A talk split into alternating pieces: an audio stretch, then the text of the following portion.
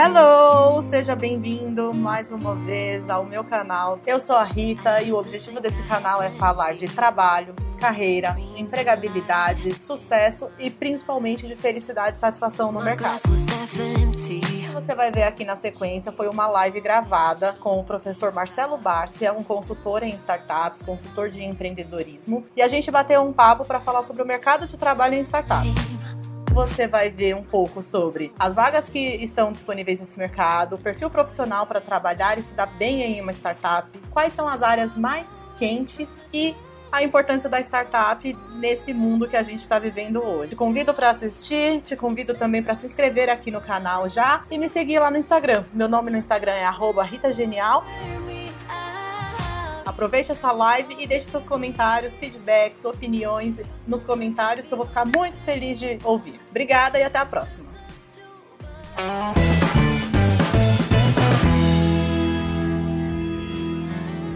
Hoje né, vai ser sobre mercado de trabalho em startups, mas não só em startups. A gente vai conversar um pouco sobre mercado de trabalho em geral.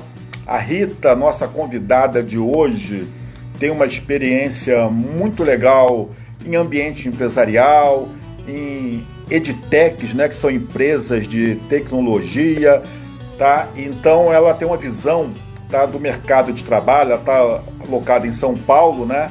Mas tem uma visão muito, está trabalhando com isso, tá? Nesse momento. Então vai ser muito legal falar com ela.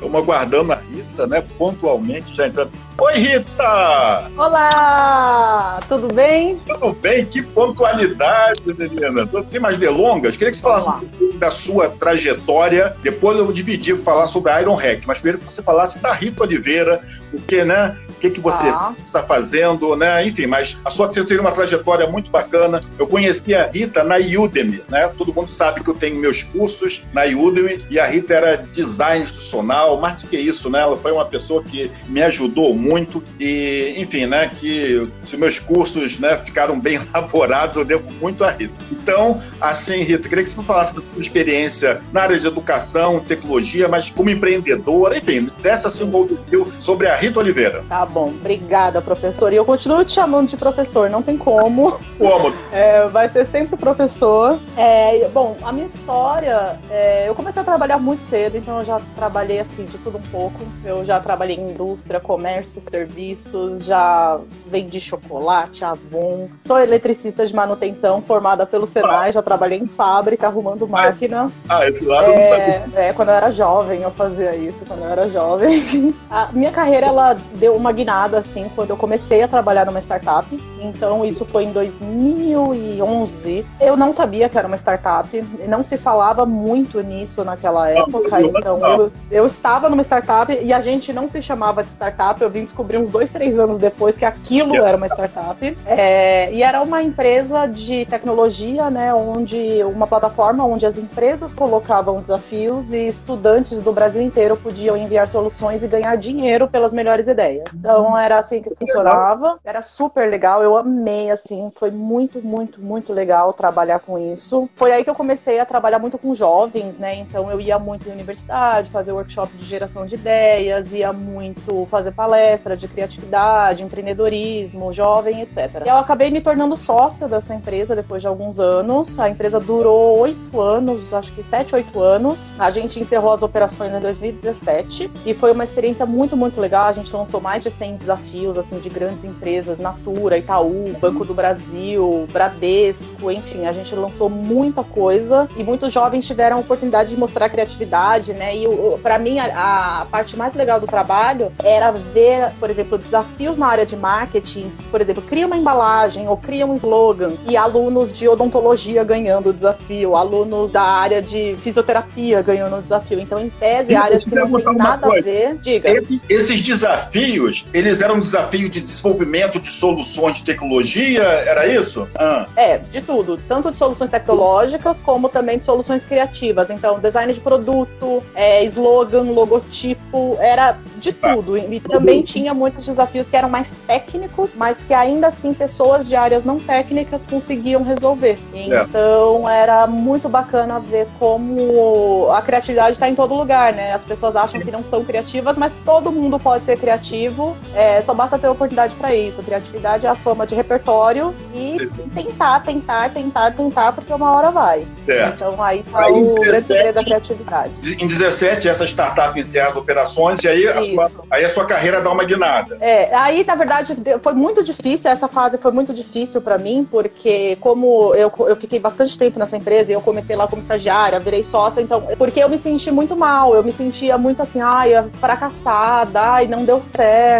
ai, que raiva, o que, que eu vou fazer agora? Eu fiquei tanto tempo empreendendo e agora eu vou ter que voltar pro mercado. Então foi uma fase muito, muito difícil para mim. E a decisão que eu tomei foi: eu precisava escolher uma área para voltar pro mercado, porque como empreendedor você faz de tudo um pouco. Então eu fazia marketing, vendas, comunicação, financeiro, tudo. Eu escolhi a área de vendas. Quando eu pensei em voltar pro mercado, para criar uma estratégia de voltar pro mercado, eu escolhi a área comercial e eu falei: eu quero trabalhar com tecnologia, eu quero continuar trabalhando em startups. Uhum. Então eu fui trabalhar em algumas startups na área de vendas, começar a área de vendas em algumas, vender solução tecnológica em outras. E é, isso me deu oportunidade de voltar para o mercado de educação, que foi quando eu voltei, eu fui trabalhar na Udemy. Uhum. Eu saí da startup que eu estava como vendedora, fui trabalhar na Udemy com a parte de conteúdo, então aquisição de novos instrutores, foi quando a gente se conheceu. Uhum. Lá meu trabalho, a parte mais interessante era realmente o relacionamento com os professores.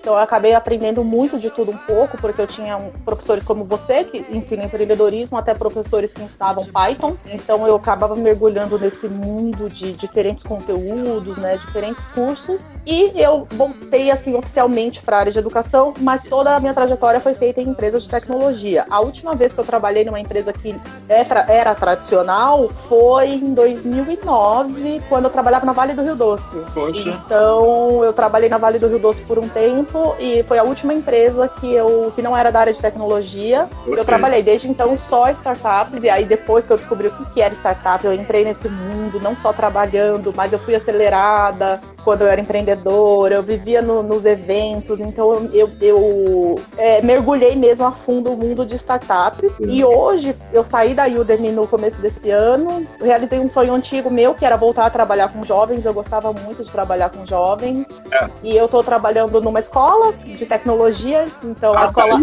era, era presencial. Pois é. Aí olha só. Não, eu vou, eu vou te interromper um pouquinho, tá? Tá bom. Vê se eu fiz bem o dever de casa. Vou pesquisar o que, que é a Iron Hack. A Iron Hack é uma escola internacional, um curso de desenvolvimento web, UX, é, design, né, com sedes em Madrid, Miami, Paris, Cidade do México e Brasil, evidentemente. E a Iron Hack usa uma abordagem personalizada da educação. Opa, para Então, Iron Hack é. é. uma escola, é uma escola de tech, de dev. O que, que é Iron Hack? É. Pra gente, Rita.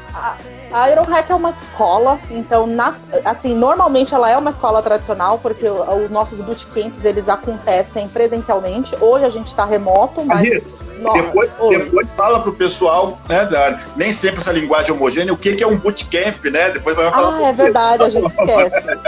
A ideia da Iron Hack. Iron Hack. Isso, a Iron Hack é uma escola de tecnologia. Como você falou, a gente tem cursos em três áreas: então, curso de desenvolvimento web, experiência do usuário e análise de dados, ensinando as tecnologias mais modernas que o mercado busca. Então, o foco da Iron Hack é empregabilidade. Geralmente, quem faz um dos nossos cursos são pessoas que estão fazendo transição de carreira. Então, aquela pessoa que se formou e odiou o trabalho, ou alguém que se formou e não conseguiu o trabalho e está buscando entrar na área de tecnologia. E aí eles participam participam do curso num formato que a gente chama de bootcamp, que é um curso super, super intensivo. Então, os alunos eles ficam durante dois meses em período integral, de segunda a sexta até sábado e domingo, se for necessário, para concluir o curso. E em dois meses eles saem formados e prontos para entrar no mercado como desenvolvedor júnior ou analista de experiência do usuário júnior, analista de dados júnior. Então, é, e inclusive no final do curso a gente faz uma feira de recrutamento, a gente tem centenas de parceiros no Brasil para contratar os nossos alunos. E a, o mercado já conhece a qualidade técnica da escola,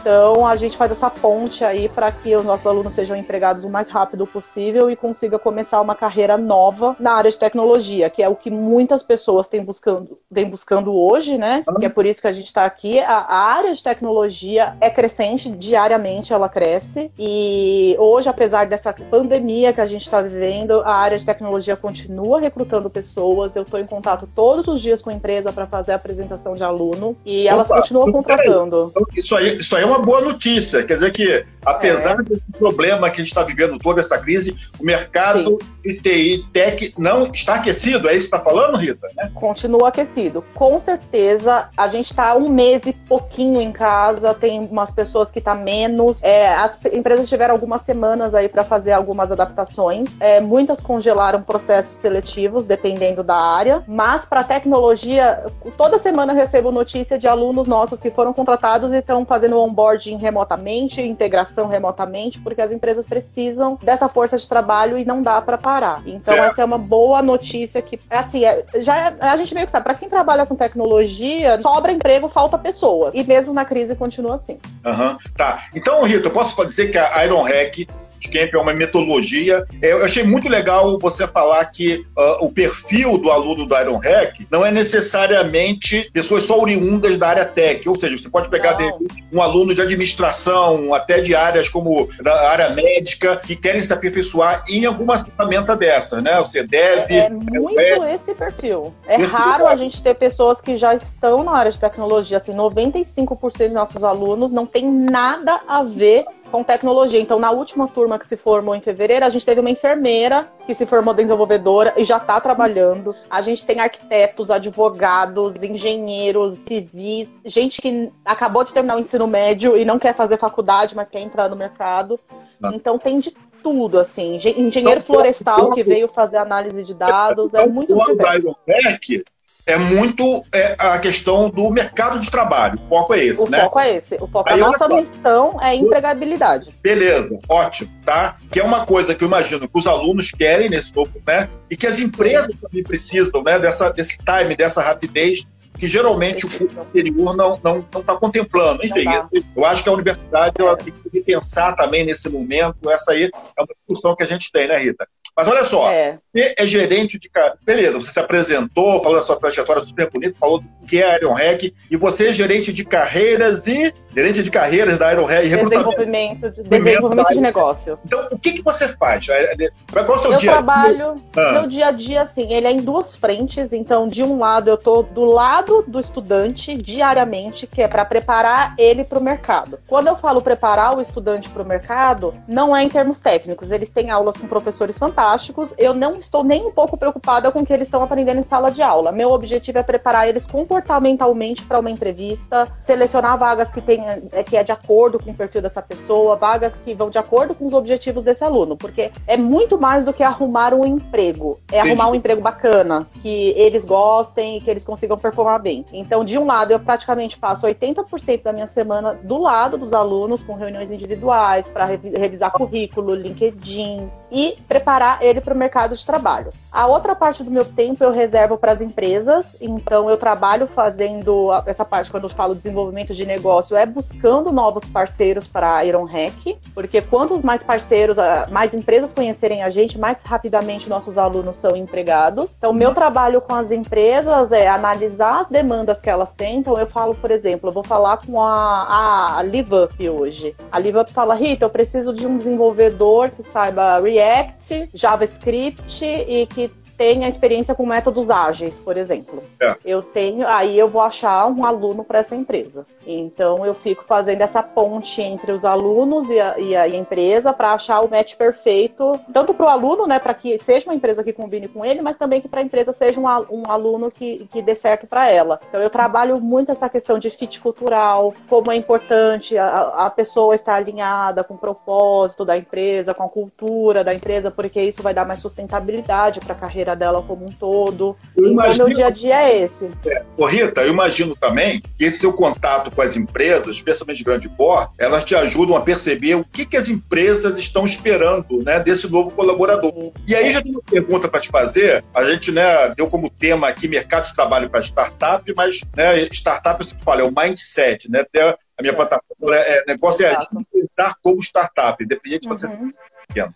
Mas se você pensa em termos de processos seletivos, digamos, mais tradicionais para grandes empresas, para startups que têm uma estrutura, estrutura enxuta, que às vezes estão faturando muito pouco, qual a diferença né, de né, para quando você indica um colaborador seu da Iron Hack, né, um aluno seu, quando você indica ele para uma grande empresa, para uma multinacional ou para uma startup, o que, que você percebe de diferente? Porque são processos seletivos diferentes, não é? São bem diferentes, bem diferentes. É, inclusive, uma das perguntas que eu faço para os alunos da Iron Hack, quando eu estou conversando individualmente com eles, eu falo: em que tipo de lugar você quer trabalhar? Tem gente que olha para mim e fala: ah, eu, eu desejo muito ter um plano de carreira. Eu já sei que numa startup iniciante ele não vai conseguir é, isso. Não, é. Então, assim, eu já nem recomendaria ele para uma startup iniciante, porque eu sei que as expectativas deles vão vai ser frustrada, então não combina. Da mesma forma que uma pessoa, assim, a gente sabe, infelizmente existe ainda algumas regras no mercado de trabalho complicadas, que não é dizer se é certo ou errado, elas existem. Um aluno, por exemplo, assim, que ele tem tatuagens e piercings e ele é todo descoladão, eu falo, você tá disposto a vestir um terninho para ir trabalhar, colocar uma gravatinha de segunda a quinta e na sexta você pode sem gravata? Uhum. Ele fala, não, eu não vou abrir mão do meu estilo. Então eu falo, olha, essa empresa não é para você, porque lá você tem uma cultura é. de vestimenta que não se adequa com o seu jeito de ser. Você pode até colocar o terninho, mas você não vai se sentir feliz, você não vai se sentir confortável. Se você tiver posto, vamos embora. Mas se você não quer, não faça, porque não vale a pena. E uhum. para mim, não vale a pena nem para a empresa contratar uma pessoa que é, espera o que ela não pode dar, e nem para o aluno, com certeza não vale, porque vai ser frustração, sofrimento, é. enfim, é super complexo isso. Mas tem muita diferença de processo. Eu sempre acho, né, que, na verdade, quando a, a empresa, quando ela contrata alguém, ela tem uma série de expectativas. É, é uma relacionamento. Da mesma é forma. Um relacionamento, né? Também projeta. É, e, e, assim, se você não tem esse fit assim, né, com a cultura, em algum momento alguém vai sair machucado dessa relação, né? Quer dizer, existe Ai,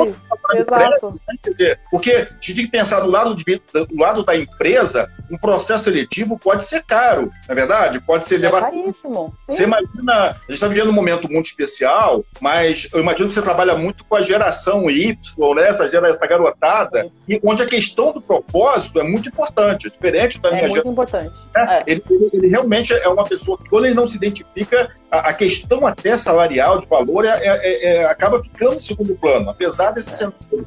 Né? Sim, fica mesmo. Então, deixa eu te perguntar uma coisa, tá? Falando especificamente agora mais das startups, tá? A gente pode falar de um cenário pré-Covid, pós-Covid, mas enfim, uhum.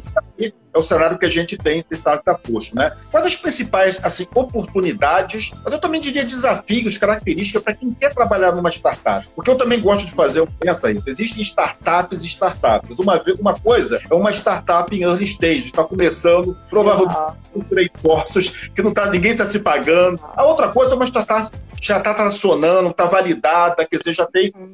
É, é, né? Então, quando a gente fala de startup, é um, fica muito amplo, né? Mas é preciso. Exato, ter... fica mesmo. Ah, no caso das startups e empregabilidade, da perspectiva do colaborador, o que, que você está avaliando, o que você percebe? Eu percebo assim que, é, pelo menos na Ironhack, que vem a maior parte das pessoas que eu trabalho, essa mentoria, tem perfis diferentes. Eu vou dizer assim que 70% querem trabalhar numa startup que não seja early stage, porque é. como eles estão fazendo uma transição de carreira, eles se sentem muito inseguros muitas vezes de chegar num ambiente e não ter muito suporte, tem aquela insegurança e também resquícios do passado, né, do costume de ter um chefe, alguém ensinando, etc. Mas por outro lado, tem muitos alunos que eles têm assim uma vontade de falar assim, se me colocar sozinho como CTO, eu vou.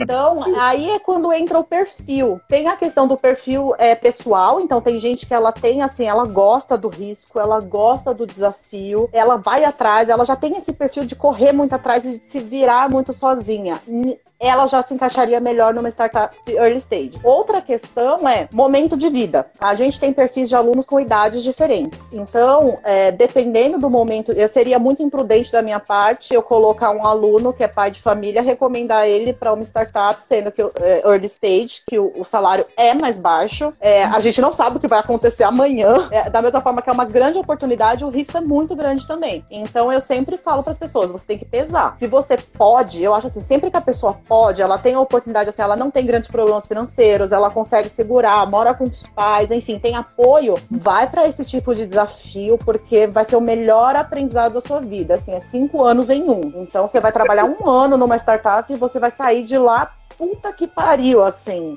Muito bom. Mas não é todo mundo que pode se dar ao luxo, né? Porque isso é um privilégio você poder arriscar desse jeito, não é todo mundo que pode. É, então eu sempre sou muito honesta com os alunos de ver qual é o momento de vida deles, mas assim, e eles têm essa consciência também. Eu, semana passada eu conversei com um aluno, ele tem 21 anos, ele tá trabalhando, mas ele conseguiu uma nova proposta. Eu achei a proposta muito baixa, eu falei para ele, não acredito que você deva aceitar, mas por outro lado, você é muito jovem. Pensando no seu salário hoje, você vai ter um aumento de 100% de salário, então para você compensaria, mas pela média de mercado é baixo. Ele acabou aceitando e tá tudo bem, assim, ele aceitou porque para ele vai ser um super desafio. Então depende muito do momento que a pessoa tá vivendo, do contexto e das expectativas em curto médio, e médio prazo que ela tem para a carreira dela e para a vida financeira, porque essa é uma parte muito importante. Corrida, na área é, tech, a gente tá, fala muito dos tech, desenvolvimento, né, que é da grande, mas áreas como né, experiência do usuário, quer dizer, me parece que são áreas assim, valorizadas hoje, né? Então, em termos de, de, de, empregabilidade ou de trabalhabilidade, né, que talvez seria mais correto hoje, é. o, o, que que está mais, não é mais quente, mas o que que não, as empresas, olha, não posso abrir mão disso hoje, é. né? O que que, Tem... qual, tem a, duas áreas, três, assim, eu vou nomear três. A primeira é desenvolvimento, que é tá. assim, a empresa não pode viver sem o desenvolvimento. Se ela não tiver a aplicação, o serviço, o produto, ela não vive. A segunda é vendas. Então, o pessoal que trabalha aí com vendas e marketing, seja vendas internas, né, no sentido de embalde marketing, de atrair tráfego, performance, marketing de performance, quanto consultores de vendas que vão lá no cliente, isso funciona muito para o B2B, né, principalmente quando você vende para empresas, são áreas muito, muito importantes para as empresas. Essas áreas não podem parar. Inclusive, está cheio de vaga aberta para vendas. Eu sei porque eu era da área de vendas, eu continuo acompanhando o mercado. Então, é uma área quentíssima. Vendas, marketing, desenvolvimento. Uma outra área também que é muito importante e que continua aquecida é a de atendimento ao cliente. Então, empresas que têm muitos usuários, que têm um produto que é super escalado, né, que, enfim, atinge aí milhares de pessoas, elas precisam ter um suporte adequado. Seja aquele suporte mais básico de, enfim, é abrir ticket, responde por e-mail, até atendimento telefônico, é, mas as empresas precisam ter essa área de suporte para que o negócio continue rodando. Então, é produto, né? Em termos de produto, tem gerente de produto, UX, né? Experiência do usuário, mas hoje é uma área que eu sinto que ela está mais despriorizada, ela não, não estão levando tanto a sério a experiência do usuário. Então, tem muita empresa que congelou, por exemplo, vaga de UX e UI. É uma pena, mas é uma área realmente que ainda no Brasil não é super relevante relevante como desenvolvimento, mas eu acredito que isso vai mudar no médio e longo prazo. Mas assim, é desenvolvimento, vendas e pós-vendas, né, que é a área de customer success, continua bombando continua. E aí, esses profissionais, assim, a gente sabe, desenvolvedor, ele nunca vai parar de estudar, porque todo dia a atualização em linguagem, aparece uma linguagem nova, ele vai continuar estudando. E uma coisa importante para quem não é de desenvolvimento, mas que trabalha com tecnologia, é continuar estudando. Então, vendedores tem que entender muito bem do produto, inclusive tecnicamente. Não precisa, não é o desenvolvedor, mas tem que entender muito dos aspectos técnicos, tem que entender muito o perfil do usuário, tem que aprender novas técnicas de vendas que startups usam e para algumas, algumas empresas ouvir falar de spin selling, que é uma técnica super, super básica de vendas, eles acham assim, uau, nossa, que coisa moderna. Isso é básico. Para quem quer trabalhar com vendas de tecnologia, saber spin selling e outras metodologias de vendas é básico. Então tem que estar tá atualizado, tem que estar tá antenado. Estou lendo aqui alguns comentários, pessoas perguntando primeiro, né, para depois passar o link, né, da Iron Hack. Tá? Passarei, tá? passarei. Ah, tá, também o Ricardo falando, né, que o pós-venda é muito importante, Denise falando que tem muitos colegas de venda procurando oportunidades, que você deu uma boa notícia, é. enfim. Mas, ô Rita, queria. Então, obrigado, pessoal, né? Compartilha aí. Temos amigos que têm interesse nesse, nessa temática. Deixa eu te perguntar uma coisa, tá? Diga. Todo mundo que trabalha com recrutamento e seleção fala muito de soft skills, né? As famosas hum. skills. É um clichê. Mas, enfim, nosso, eu imagino todos os nossos. As pessoas que estão acompanhando sabem o que é, mas você poderia definir um pouquinho o que é software skill, o que é tão importante hoje, e a sua, e a sua claro, sua visão na Hack sobre essa temática. Com certeza. Soft skills seria o, as suas habilidades comportamentais. Então, quando a gente fala hard skills, skills são habilidades. Hard skills seriam técnicas. Então, você sabe programar em Java, você sabe spin selling, você sabe fazer os quatro P's do marketing. Isso é hard skill Você pegou um livro, você fez um curso, você aprendeu. Quando a gente fala em soft skills, são habilidades que é muito mais difícil ensinar. Não significa que você não consegue aprender, mas Sim. são habilidades que você leva mais tempo para incorporar, né? Porque, ah, como é que eu vou ensinar alguém a ser simpático? Como é que eu vou ensinar alguém a saber dar feedback, a saber ouvir feedback? Então, isso são soft skills. É mais a parte dizer... atitude e comportamento. É correto dizer que as soft skills seriam inatas às pessoas? As pessoas nascem com habilidade né? ou, ou, podem ser aprendidas? É, sim e não. De, acordo com o contexto que você vive e se desenvolve como pessoa, você, naturalmente você vai ter mais ou menos de uma soft skill do que outra pessoa. Uma pessoa, por exemplo, que cresceu numa família muito amorosa, talvez ela tenha uma facilidade de comunicação enorme, porque no ambiente caseiro ali que ela cresceu, ela tinha liberdade para falar, ela era ouvida. Pessoas que cresceram num ambiente talvez de muita repre... né, foram muito repreendidas quando crianças, falava, ah, criança não pode falar, isso é conversa de adulto, essas coisas que acontecem na infância. Talvez elas se reprimiram um pouco e elas têm mais dificuldade de comunicação, mas soft skills são passíveis de aprendizado. Então, leva mais tempo, exige uma, um foco muito grande e uma super força de vontade, mas elas são é, passíveis de serem aprendidas. Como é no dia a dia. Então, a primeira coisa para aprender uma soft skill é você tomar conhecimento de que você não tem aquilo. Então, por exemplo, vamos dizer assim que eu, eu não tenho, eu tenho vergonha de falar em público. A, a primeira coisa que eu vou fazer é, toda vez que eu tiver uma oportunidade de falar em público, eu vou falar. Okay. E vai ser ruim, e eu vou passar vergonha,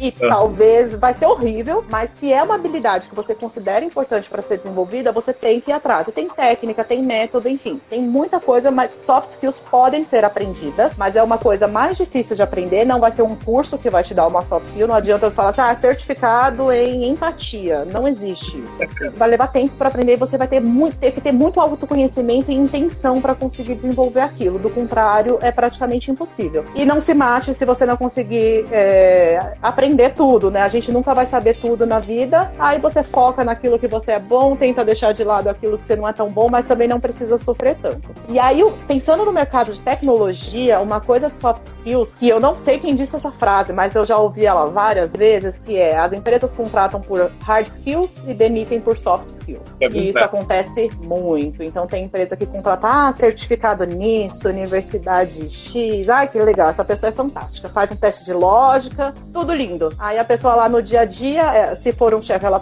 pode ser um chefe horrível, que grita com as pessoas, não sabe conversar, não sabe dar feedback, não sabe ouvir, não sabe se comportar. Como é que essa pessoa vai continuar na empresa? Então é muito importante hoje todo profissional que trabalha com tecnologia desenvolver soft skills. Acabou aquele mito, né? Mito não, aquele preconceito que a gente achava que desenvolvedor é aquele povo que vive numa caverna, que não fala com ninguém. Ah, desenvolvedor é caladão. Se você é caladão, você tem que ser desenvolvedor. Ou se não, para vendedor, fala assim: ah, se você falar muito, você tem que ser vendedor. Não. Uhum. Hoje em dia, desenvolvedor tem que conversar com muitas áreas da empresa, trabalha em equipes para conseguir fazer o desenvolvimento. E vendedor bom é aquele que mais escuta do que fala. Então, são coisas muito aí. Um... A gente tem estereótipos do mercado que a gente precisa quebrar. Eu queria pegar um ponto que você falou, Rita, que quem é da área tech não pode parar de estudar. Eu diria que isso se é. estende é. a todas as áreas, né? Hoje a gente nessa sociedade que a gente está, independente né, desse, desse momento, é. ninguém pode mais deixar de estudar ou deixar pode. de aprender. Agora, no caso da, das profissões ligadas à área tech,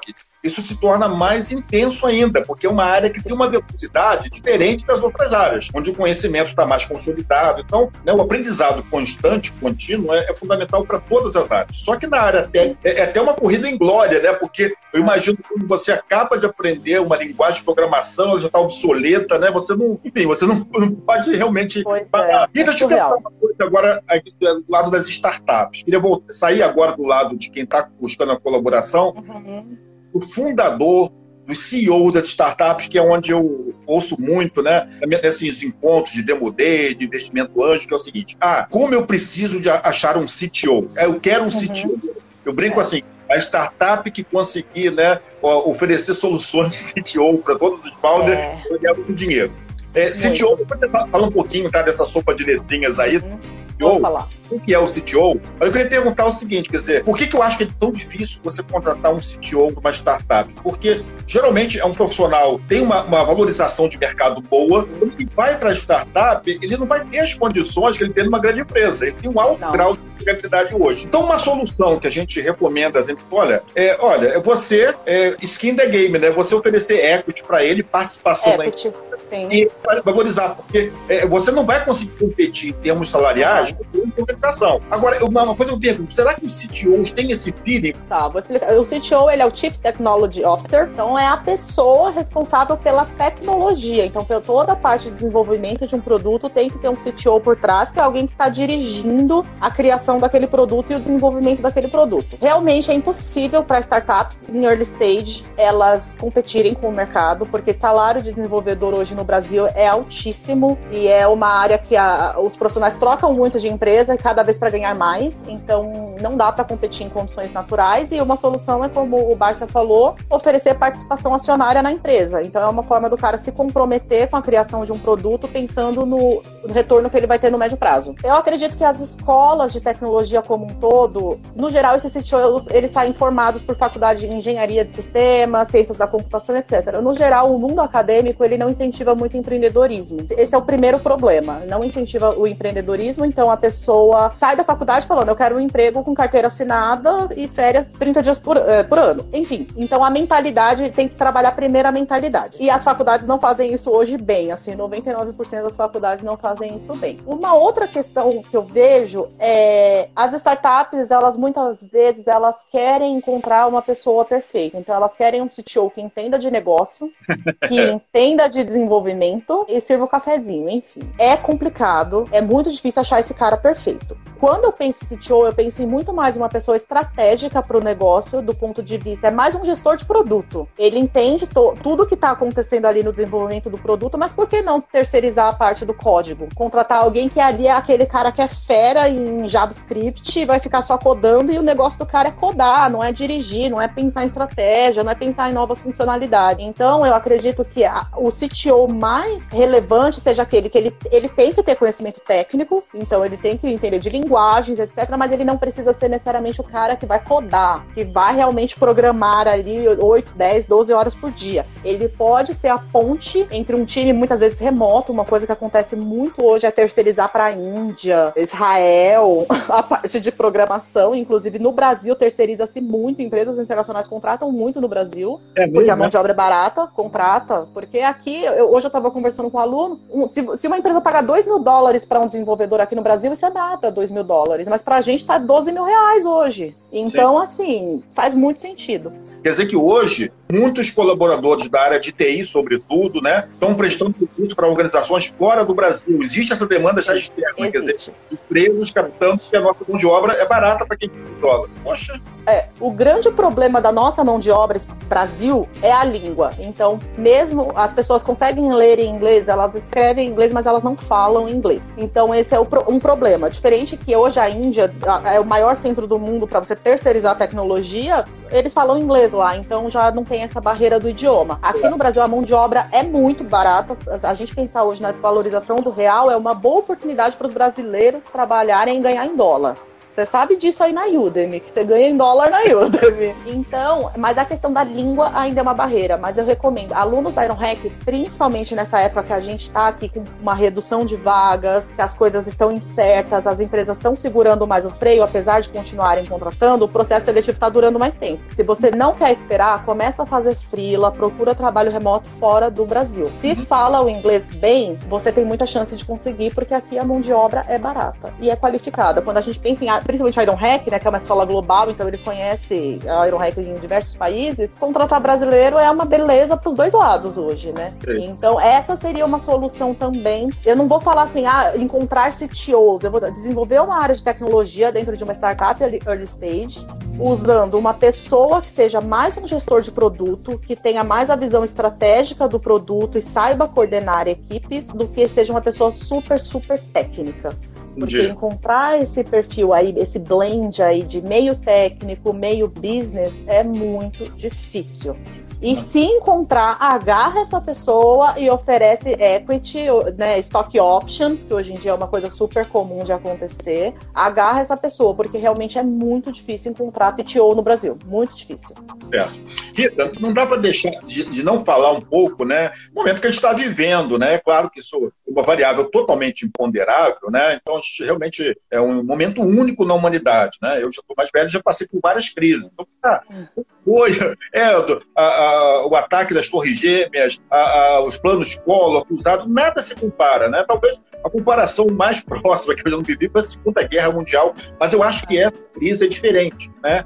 Mas é claro que está no mundo novo. E uma coisa que é fato, ninguém sabe o que vai acontecer amanhã, né? A gente vê tanta live, tanta. Ah, vai acontecer isso, passa aquilo. Acho que ninguém tem resposta para nada. Mas uma coisa é né? A transformação digital, eu gosto muito dessa ideia, ela acontece a forceps, né? Na vida pessoal, pessoas de mais idade, no caso da minha mãe, tendo que ser a, a, é, a toque de caixa se acostumar com as ferramentas, né? como o Zoom, por exemplo, como o Skype, que nunca tinha pessoas que nunca tinham preocupação. E no mercado de trabalho, pequenas empresas, microempresários, MEIs, né, quer dizer, também que tiveram que, de uma forma quase que artesanal, né, se digitalizar, ou passar por uma transformação digital, quer dizer, usando, usando o grupo do WhatsApp para vender, né, quer dizer, é um momento muito especial também que a gente não sabe muito. Eu queria assim, você que está tão envolvida com TI, mas com gente, com empresa, como é que você está enxergando esse momento, do ponto de vista das empresas que tiveram que se acostumar o que, que você acha que não vai ter mais volta, né? Porque as pessoas falam, ah, quando a gente acabar isso, as pessoas é. não estão dando conta que gente, isso não vai muito acabar. Não tem uma data assim, ah, em dezembro acabou, vai ter canal. Não é bem assim, quer dizer, isso uma ficha que não caiu ainda em muito empreendedor. Não, quando passar a crise, tá, parece é uma página que vai virar e me parece, a minha percepção, é. é que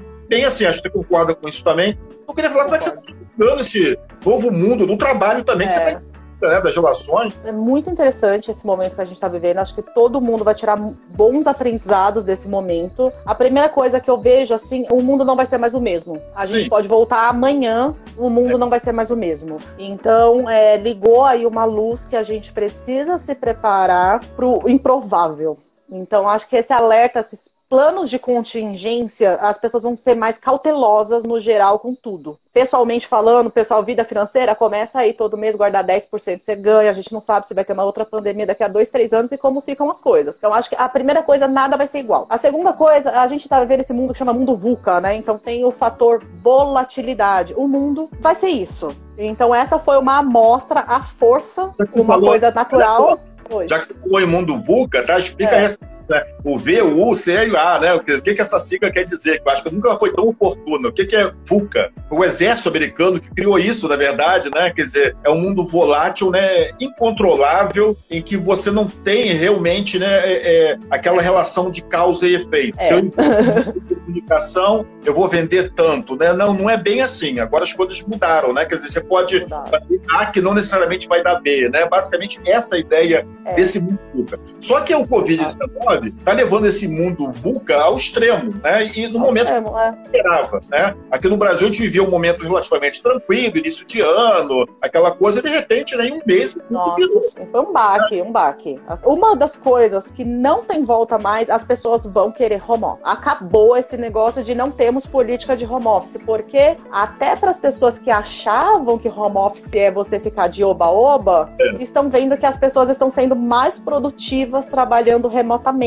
então, é, eu conversei até com algumas pessoas que não tinham home office agora, enfim, estão em casa, né? Que isso daqui não é home office, isso aqui é isolamento mesmo. Elas falaram: não, agora eu vou querer pelo menos uma vez por semana eu vou querer, porque faz muito sentido. Então as pessoas estão encontrando outros significados. A vida é mais do que ir voltar para o trabalho, passar três horas no trânsito. Eu acho que essa relação de benefícios, porque home office hoje é visto como um benefício e as pessoas enxergam como um real benefício, vai ficar cada dia mais comum. E as empresas que eram contra isso não tem como mais voltar atrás, porque elas estão provando o modelo, estão vendo que funciona e as pessoas estão gostando. Ninguém está gostando de ficar 40 dias em casa, mas as pessoas gostariam sim de uma vez por semana semana poder tomar um café da manhã mais tarde, um café da manhã mais completo com calma, estudar à noite, já que não vai perder tanto tempo no trânsito. Aí outra coisa que eu acho importante do ponto de vista de gestão das empresas é que aí vai ser uma habilidade que você vai ter que desenvolver tanto em termos de hard e soft skills, que é como gerenciar equipes remotas. Ah. Essa vai ser uma questão muito chave. É Primeiro, como é super importante, né? Primeiro, como é que você faz parte de um time remoto? É totalmente diferente, assim. Hoje eu tô sentindo muita saudade dos meus colegas da Iron Hack, que a gente ia tomar café. Essa parte era muito, é muito gostoso, sabe? Então, como é que você vai continuar mantendo relações de qualidade no seu trabalho? Porque você precisa de relações para conseguir fazer seu trabalho acontecer. Então, você precisa interagir com as pessoas, você precisa influenciar pessoas para que determinado projeto aconteça. Como é que você vai fazer isso remotamente? Então, você saber lidar com as pessoas de forma remota, continuando a ser simpático, comunicativo, empático e influente, vai ser um desafio.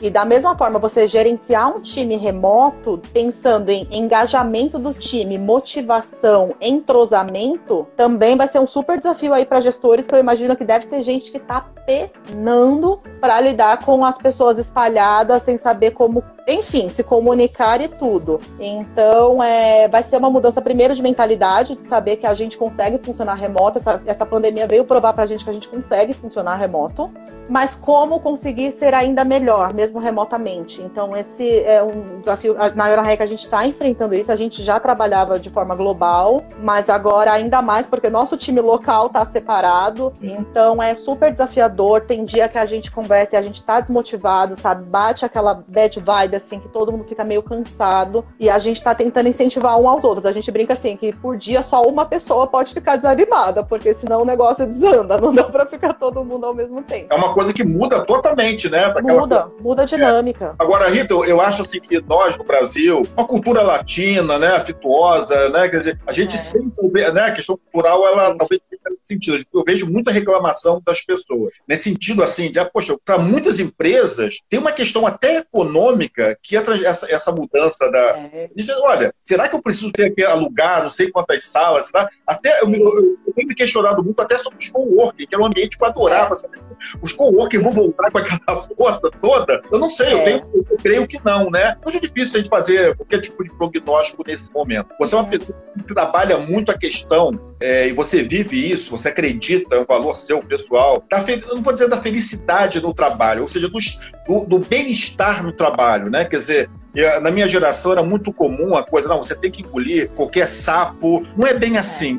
Você está muito preocupada, sempre uma pessoa muito preocupada, e a sua trajetória profissional relata isso, né? Você era é super recomendada na Uber, saiu de uma boa, porque você foi uma opção sua. E assim, você imagino que você leve isso também para esses jovens que estão trabalhando, que é, não é uma questão utópica, mas né, o trabalho né, a vida é o trabalho, o trabalho, você quer, é, não quer separar tanto isso, né? Então, como é, que você, como é que você faz isso com seus alunos, com o pessoal da Iron Hack, e na sua vida, né, seu relato pessoal, né? Enfim. É, eu, eu acho que primeiro não dá para separar. Pensando no mundo que eu tô inserida, que a gente está inserida, que é o mundo de tecnologia, a gente está conectado. Mesmo a gente estando no mundo de tecnologia, ninguém tem um botão liga, desliga trabalho, né? Liga, desliga a vida pessoal. Então eu acho, é, é, se acontece alguma coisa no meu núcleo familiar, eu vou, vai afetar meu trabalho. Se o meu trabalho está acontecendo alguma coisa, vai afetar minha vida familiar. Não tem como separar isso. Ninguém é um robô. É, acredito que as pessoas, como você falou, essa geração Y, cada dia valoriza mais a questão de propósito. Mas eu acho que mais importante do que propósito é o significado do trabalho. O meu sonho é que as pessoas cheguem no final do dia, de trabalho dela, assim, ser o expediente. E elas falem, nossa, que meu dia valeu a pena, sabe? Não. Não foi aquele dia sofrido que você se arrastou e ficou, ai, falta 10 minutos, falta 20 minutos. E o significado do trabalho, para muitas pessoas, está relacionada com propósito. Quando eu estava na Udemy, a minha grande vontade de trabalhar lá era propósito, porque eu amava o negócio da Udemy. Eu acredito que o negócio da Udemy veio para democratizar a educação e dar acesso a milhares de pessoas que não têm condições. E eu acho isso fantástico e me motivava muito acordar todos os dias para fazer alguma coisa que tinha significado para o mundo. Para outras pessoas, uh, o significado do trabalho está no dinheiro, mas não é no dinheiro em si, é no que o dinheiro pode comprar. E eu acho que não tem problema nenhum. Essas pessoas, elas são direcionadas por dinheiro, então elas vão querer mais pagamento, elas vão querer promoções. Não tem problema. Desde que o objetivo não seja dinheiro, sim o que o dinheiro pode oferecer. Então, são as experiências que ela vive. Ah, eu posso viajar quando eu tenho dinheiro. E a viagem vale a pena Então, essa pessoa acorda, acorda, todo dia falando assim: hoje eu trabalhei e daqui a seis meses eu vou conseguir fazer aquela viagem que eu tanto quero. Então isso dá emoção. Tem gente que é motivado pelas pessoas que trabalham, então gosta de trabalhar num ambiente onde as pessoas são fodas, que as pessoas são legais, que ela se entrosa, que ela faz parte de uma comunidade. Eu costumo, eu costumo dizer que tem os quatro P's da carreira, né? Da escolha de Quais carreira. são? Quais são? O primeiro é propósito. Então tem gente que escolhe trabalho por em primeiro lugar propósito, outro é pagamento, pacote de benefícios. Então a pessoa escolhe pelo que ela vai ganhar financeiramente.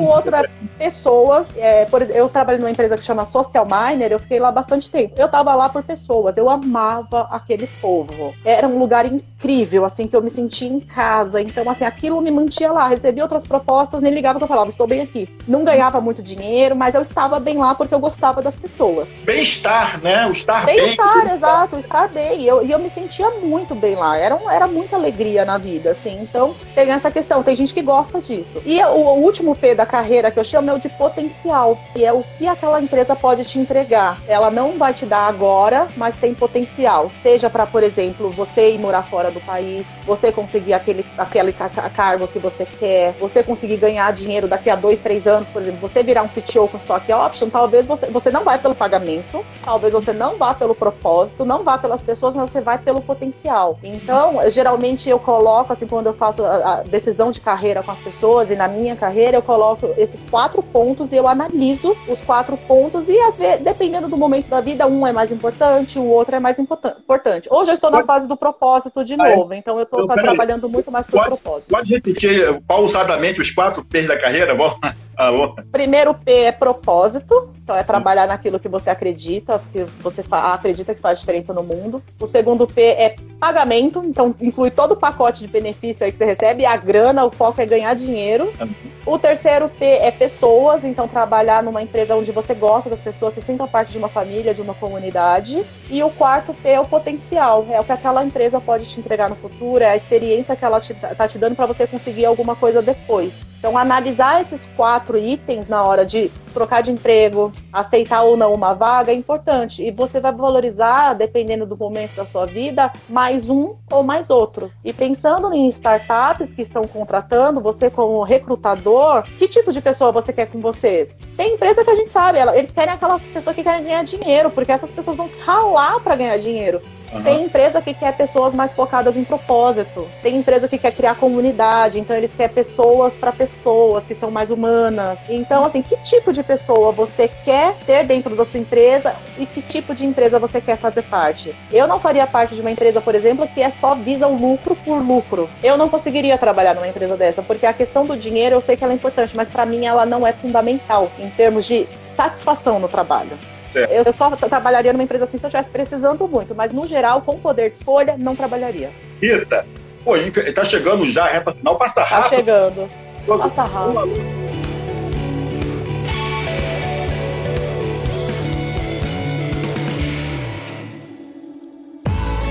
Este podcast foi editado por ManjaCast.